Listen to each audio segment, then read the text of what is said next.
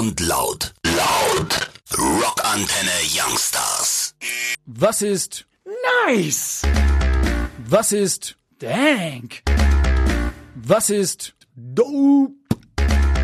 Hashtag präsentiert Neues im Netz. Heute mit Max Geiling. US-amerikanische Eltern schicken ihre Kinder zum Fortnite-Nachhilfeunterricht. Laut des Wall Street Journals möchten besorgte Eltern vermeiden, dass ihr Nachwuchs von den Mitschülern gemobbt wird. Über Seiten wie zum Beispiel Gamer Sensei und Bitwine werden professionelle Coaches für zweistellige US-Dollar-Beträge pro Stunde vermittelt. Viele Eltern erhoffen sich für ihre Kinder dadurch eine Karriere als E-Sportler. So, so. Es gibt ein neues Pokémon. Die Pokémon Company hatte in der vorigen Woche den Neuzugang Meltan präsentiert. Das Stahl-Pokémon besteht aus einer schleimigen Masse, der von einem Sechskant-Mutterkopf geziert wird. Es nutzt seine Arme, um Stahl zu verrosten und diesen dann zu absorbieren.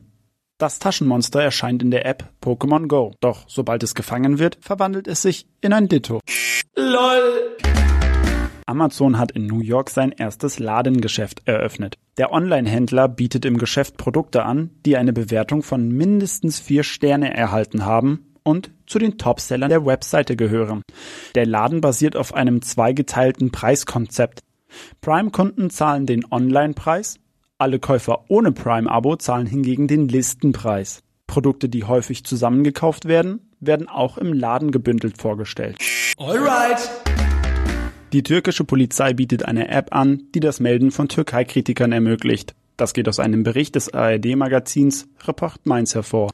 Türken, die sich in Deutschland kritisch über Erdogan oder die Regierung äußern, können mit der EGM Mobile App gemeldet werden. Laut Report Mainz werden kritische Kommentare direkt an die türkischen Behörden weitergereicht. Die App wird im Google Play Store und im App Store auf Türkisch angeboten. Unbekannte haben 50 Millionen Facebook-Accounts gehackt. Das teilte das Unternehmen in einem Statement mit. Laut einem Manager wurden etliche Nutzerzugangsdaten dabei erbeutet. Dadurch konnten die Angreifer die betroffenen Profile nutzen, als wären sie ihre eigenen. Laut Facebook seien weder Messenger-Nachrichten noch Kreditkarteninformationen von der Attacke betroffen. Oh no! Bibis Beauty Palace will eine YouTube-Pause machen. Das kündigte Bianca Heinecke in einem Video auf ihrem Kanal an. Weil die Geburt ihres Kindes bevorsteht, möchten sich Bibi und ihr Ehemann Julian Klaassen eine Auszeit von YouTube nehmen. Das wäre das erste Mal seit fünf Jahren.